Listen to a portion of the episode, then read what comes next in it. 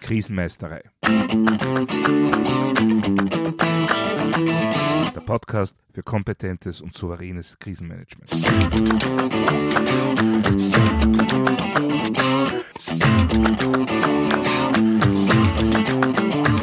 Hallo, ich bin Thomas Prinz von krisenmeistere.at.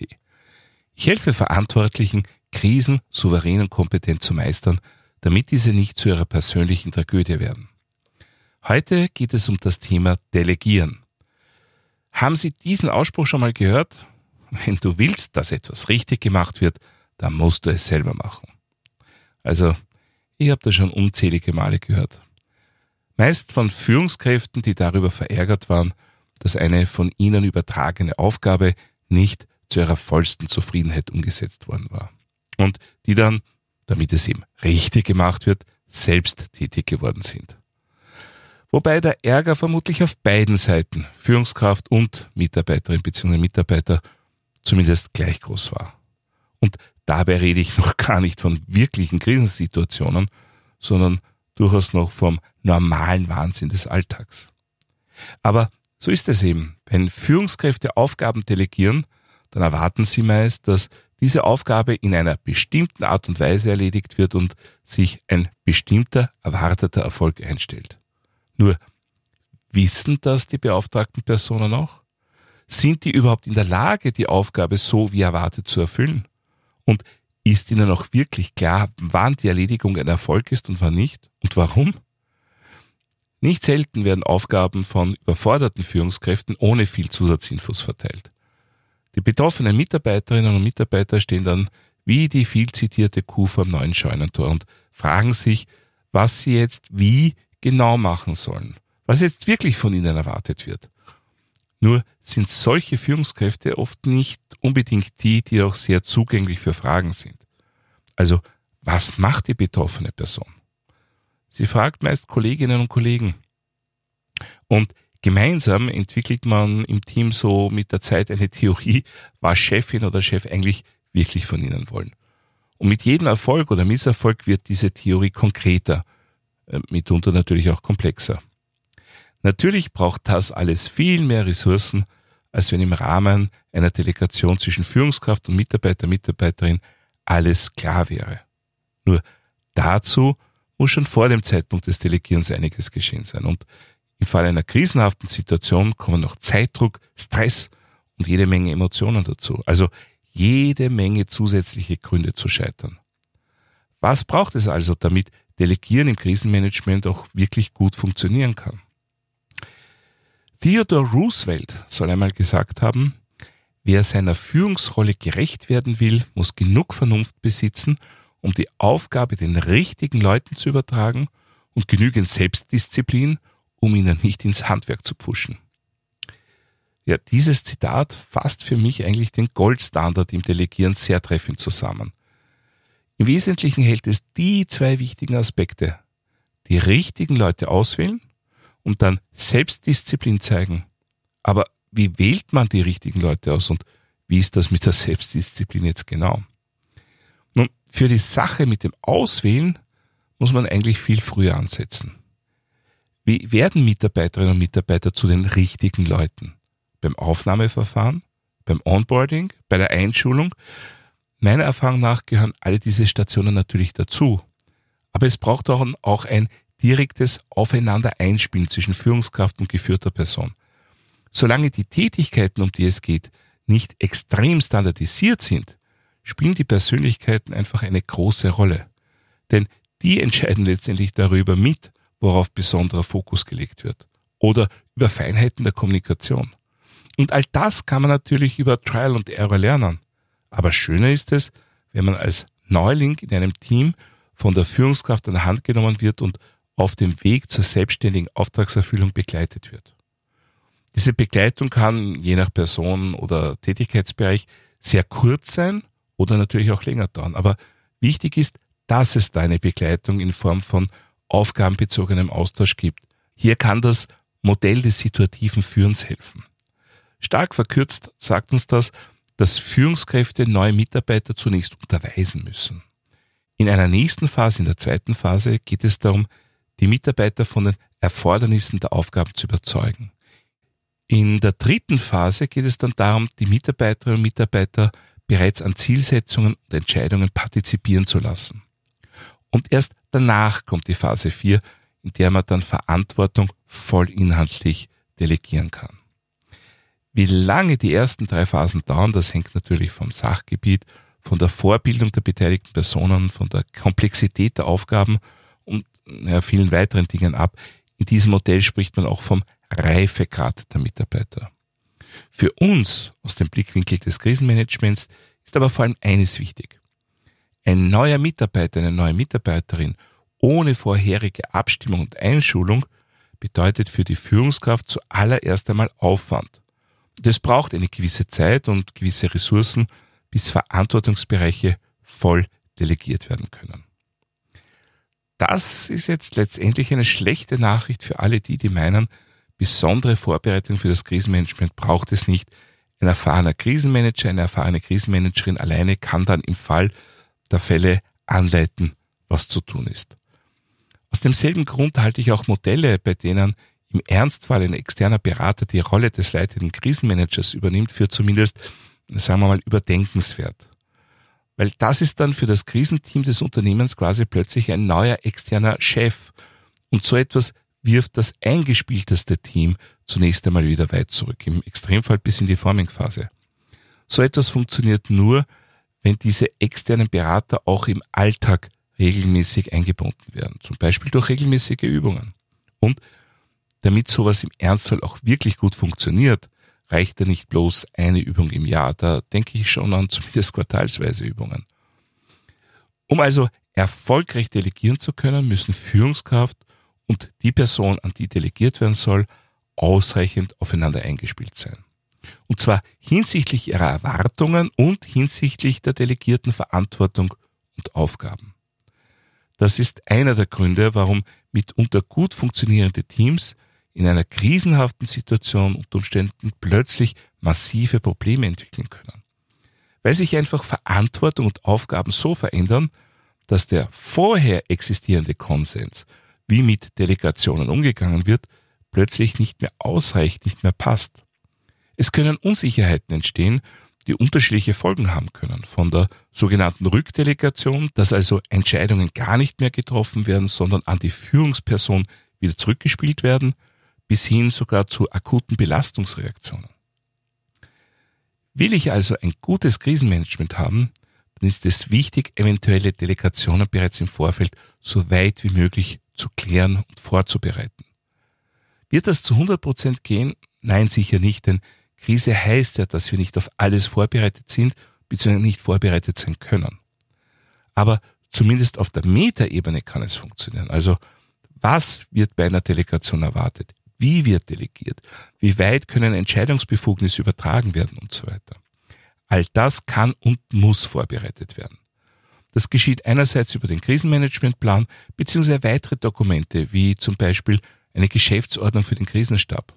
Andererseits aber auch durch das wiederholte Zusammenwirken der beteiligten Personen im Alltag und im Rahmen von Übungen oder halt natürlich auch realen Krisenfällen. Denn selbst wenn Pläne und Geschäftsordnung noch so detailliert sind, sie lassen hoffentlich immer auch Raum für die Persönlichkeiten und damit Spielraum für Gestaltung, zumindest im zwischenmenschlichen Bereich. Und genau dort spielt sich Vertrauen ab. Und Vertrauen ist die wertvollste Basis für zwischenmenschliches Zusammenwirken. Nicht nur, aber besonders auch, wenn es um das Delegieren und gerade im Krisenmanagement geht. Das heißt, wenn Theodore Roosevelt in seinem zuvor erwähnten Zitat sagt, dass man als Führungskraft genug Vernunft besitzen muss, um die Aufgaben den richtigen Leuten zu übertragen, dann bedeutet das letztendlich nichts anderes, als dass man die in Frage kommenden Leute zunächst einmal gut genug kennen muss, um sie dementsprechend richtig einschätzen zu können. Und diese Personen müssen wiederum mich als Führungskraft gut genug kennen, um zu wissen, was ich von ihnen erwarte. Geht das auch anders? Nein. Natürlich kann ich sämtliche Vorgänge so extrem standardisieren, dass die einzelne Persönlichkeit stark in den Hintergrund tritt und es letztendlich nur mehr um konkrete Qualifikationen und Rollen zu gehen scheint. Dafür braucht es aber neben diesen umfangreichen Standards auch jede Menge Übung und Qualifikation. Und am Ende des Tages spielen, zumindest nach meiner Erfahrung, die konkreten Persönlichkeiten doch wieder eine Rolle, zumindest auf lange Sicht gesehen. Eine andere Alternative wäre ein sehr umfangreiches Briefing und eine sehr intensive Begleitung durch die Führungskraft im Falle von Delegationen. Nun, das kommt für Krisensituationen eigentlich nicht wirklich in Frage, mit einer Ausnahme, wenn es darum geht, Funktionsträger einzuschulen. Nur braucht es dann eigentlich eine 1 zu 1 Beziehung. Das heißt, eine Führungskraft betreut genau eine weitere Person. Das ist allerdings nicht das, was wir unter Delegieren im engeren Sinn verstehen, beziehungsweise wozu wir Delegation im Krisenmanagement verwenden wollen. Da geht es ja um die Entlastung von Funktionsträgern dadurch, dass sie Teile ihrer Verantwortung bzw. ihrer Aufgaben delegieren, weitergeben können. Und da, so meine Erfahrung und Überzeugung, komme ich um persönliche vorbereitende Erfahrungen und Austausch als Basis für vertrauensvolles Zusammenarbeiten nicht wirklich herum. Letztendlich ist das auch nichts anderes als Personalentwicklung, eben unter dem Aspekt des Krisenmanagements und der dann geplanten Strukturen und Abläufe. Ja, das Zitat von Theodore Roosevelt geht aber noch weiter. Es sagt, dass jemand, um seiner Führungsrolle gerecht zu werden, auch genügend Selbstdisziplin braucht, um denen, an die sie oder er delegiert hat, nicht ins Handwerk zu pfuschen. Das klingt aufs erste vielleicht humorvoll, beschreibt aber einen absoluten Klassiker im Bereich des Krisennotfall- oder Einsatzmanagements. Gerade dann, wenn Führungskräfte beginnen, in ihrer Rolle unsicher zu werden, vor allem dann, wenn sie durch ihre Aufgaben eigentlich schon überfordert sind, gerade dann fangen viele an, sich in die Arbeit ihrer direkten Mitarbeiterinnen und Mitarbeiter einzumischen. Die Psychologin Rona Flynn hat das erstmals beschrieben, als sie mit ihrem Team Prüfungen von angehenden U-Boot-Kommandanten im Auftrag der britischen Marine analysiert hat. Sie hat damals festgestellt, dass Prüfungskandidaten, die in ihrer Rolle als Kommandant nicht mehr wirklich weiter wussten, begonnen haben, sich immer mehr in die Aufgaben ihrer nächsten Mitarbeiter einzumischen und so von Position zu Position gehastet sind. Sie hat das einmal als Butterfly-Syndrom beschrieben. Und es braucht auch wirklich, genau wie Roosevelt das gesagt hat, viel die Selbstdisziplin, gerade dann, wenn es eben nicht so, wie erwünscht läuft, die Verantwortung trotzdem dort zu lassen, wo man sie positioniert hat. Heißt das, dass man als verantwortliche Krisenmanagerin oder verantwortlicher Krisenmanager einmal erteilte Delegationen nie mehr aufheben oder ändern soll oder darf? Nein, heißt es natürlich nicht. Aber es gibt im Grunde drei Möglichkeiten. Variante eins ist, dass ich als Führungskraft meinem Team im Grunde so etwas wie Regeländerungen mitteile. Zum Beispiel neue Kriterien für Entscheidungen, neue Abläufe in der allgemeinen Kommunikation und so weiter.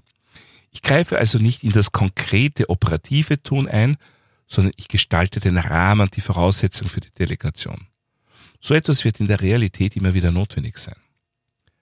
Variante zwei wäre, dass ich feststelle, dass eine delegierte Verantwortung nicht oder nicht ausreichend wahrgenommen wird.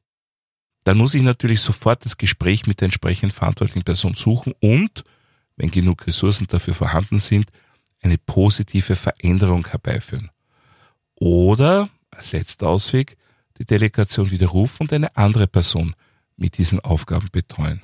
Das ist natürlich etwas, was niemand gerne macht.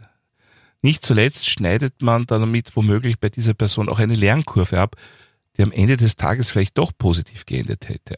Aber gerade als letztverantwortliche Person habe ich immer das Ziel des Krisenmanagements vor Augen zu haben. Und wenn das Ziel aufgrund einer nicht zufriedenstellenden Performance nicht erreicht werden kann oder zumindest ernsthaft gefährdet ist, dann bin ich natürlich verpflichtet, Alternativen zu prüfen. Und das kann dann eben den Austausch von Personen notwendig machen. Aber wenn schon, dann bitte ganz klar und deutlich machen. Was ich in solchen Situationen leider immer wieder erlebt habe, ist der Versuch, niemanden zu kränken, was ja eigentlich löblich ist. Nur dann wird der Person A, die sich als nicht ausreichend kompetent erwiesen hat, die Person B zur Unterstützung zur Seite gestellt. Ja, wenn niemand Person A sagt, dass sie nicht mehr zuständig ist, ja, dann wird auch die Unterstützung durch Person B nicht unbedingt alles zum Guten ändern. Man hat dann womöglich zwei mit Verlaub gesagt angefressene Mitarbeiterinnen bzw. Mitarbeiter. Person A, weil man mit zur Seite gestellt ja doch zwischen den Zeilen hört, dass die Performance bisher nicht ausgereicht hat. Und Person B, weil sie von Person A ja doch nicht in die erste Reihe gelassen wird und so frustriert ist. Also bitte immer unbedingt ganz klare Verhältnisse schaffen. Im Krisenmanagement geht es um die Existenz des Unternehmens, der Organisation, der Kommune oder was auch immer. Wenn man das bewerkstelligen kann, ohne dass jemand das Gesicht dabei verliert, wunderbar, bitte unbedingt machen. Aber wenn es personelle Veränderungen braucht, um erfolgreich zu sein, dann bitte rasch und klar. Dahinwursteln nutzt der Krise aber nicht den Betroffenen. Und dann gibt es leider noch eine Variante, wie Führungskräfte in die Delegation eingreifen. Und das ist nach meinem Dafürhalten die einzig wirklich schädliche Variante. Und zwar, indem sie direkt in die Arbeit der geführten Personen eingreifen. Ähnlich wie die zuvor beschriebenen überforderten Prüfungskandidaten im U-Boot.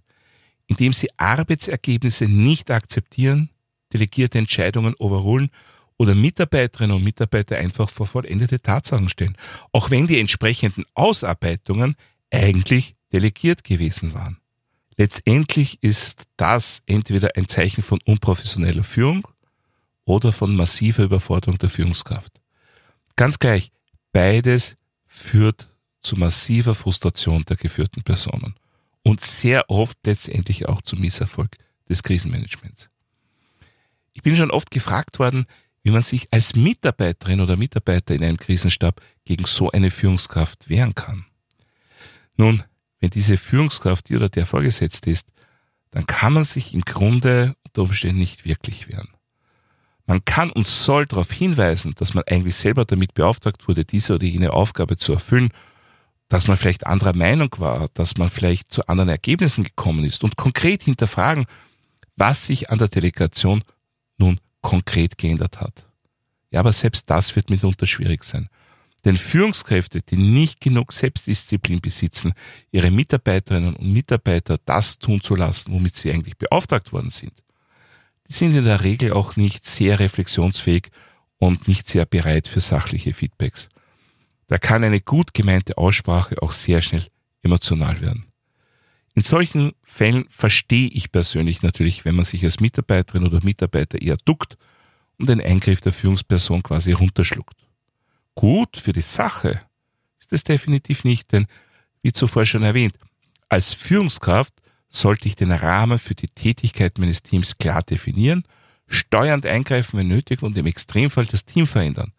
Aber ansonsten sollte ich mein Team arbeiten lassen. Ist eine Führungskraft damit überfordert, sollte sie eigentlich mit den Konsequenzen konfrontiert werden. Aber wie gesagt, es gibt leider auch das Sprichwort Ober sticht unter. Und insofern werden sich die meisten Personen gerade in einer Krisensituation vor einer Konfrontation mit ihrer Führungskraft verständlicherweise eher scheuen. Aber eines kann ich auf jeden Fall machen. Und ich rate sehr, sehr dringend dazu derartige Eingriffe durch die Führungskraft, insbesondere dann, wenn persönliche Entscheidungen oder Handlungen dadurch verändert oder untersagt werden, genau zu dokumentieren. Das gehört unbedingt in das persönliche Einsatztagebuch, unbedingt. Warum? Zur persönlichen Absicherung. Denn wenn dann im Zug des Krisenmanagements irgendetwas schief geht, wenn sich die Krise verschärft, wenn womöglich Personen sogar physisch zu Schaden kommen, dann sind gerade solche Führungskräfte, die ihr eigenes Team eben nicht in Ruhe arbeiten lassen, meist halt auch nicht die, die sich schützend vor ihr Team stellen. Von solchen Personen erlebt man eher selten, dass sie dann sagen, meine Mitarbeiterin, mein Mitarbeiter wollte Variante A, hat Variante A ausgearbeitet und vorgeschlagen, aber ich habe auf Variante B bestanden und damit selbst die Katastrophe ausgelöst. Eher nicht. Gerade solche Menschen zeigen mitunter eine Neigung dazu, sich hinter der angeblich falschen oder zumindest schlechten Beratung durch ihren Stab, ihre Fachleute, ihre Experten zu verstecken. Und das wäre dann, vor allem wenn es womöglich ein gerichtliches Nachspiel gibt, der Zeitpunkt, die eigene detaillierte Dokumentation hervorzuholen und sich damit eben gut absichern zu können. Also, Delegation, gut vorbereitet und gewissenhaft umgesetzt, ist für mich wirklich eine Königsdisziplin. Nicht nur, aber gerade auch im Krisenmanagement. Wie Theodore Roosevelt sagte, wer seiner Führungsrolle gerecht werden will, muss genug Vernunft besitzen, um die Aufgaben den richtigen Leuten zu übertragen und genügend Selbstdisziplin, um ihnen nicht ins Handwerk zu pfuschen. Fehlen Vernunft und oder Selbstdisziplin, dann wird Delegation unter Umständen wirklich zum berühmten Schuss ins Knie. Aber unter Umständen für das ganze Unternehmen, ganze Organisation. Deshalb gehört Delegation vorbereitet und geübt. Wie eigentlich alles im Krisenmanagement. Soweit für heute zum Thema Delegieren. Königsdisziplin oder Knieschuss? Ich hoffe, dass wieder einiges Interessantes für Sie dabei war. Wie sind Ihre Erfahrungen zu dem Thema? Wenn Sie persönliche Erfahrungen haben oder meine Unterstützung für Ihr Krisenmanagement möchten, dann kontaktieren Sie mich doch einfach via E-Mail oder über meine Website www.krisenmeister.at. Dort finden Sie auch wie immer Shownotes und weitere wertvolle Infos zum Thema Krisenmanagement. Ich würde mich auch freuen, wenn Sie meine Newsletter abonnieren bzw. mein E-Book runterladen. Außerdem können Sie sich für eine meiner Online-Schulungen anmelden.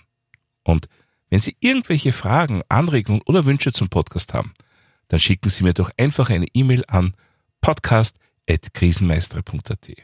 Und falls Sie es noch nicht getan haben, vergessen Sie nicht, den Podcast gleich zu abonnieren. Dann versäumen Sie in Zukunft keine Folge. Das war's für heute. Ich bin Thomas Prinz von krisenmeister.at. Vielen Dank fürs Zuhören und auf Wiedermeistern bei der nächsten Folge.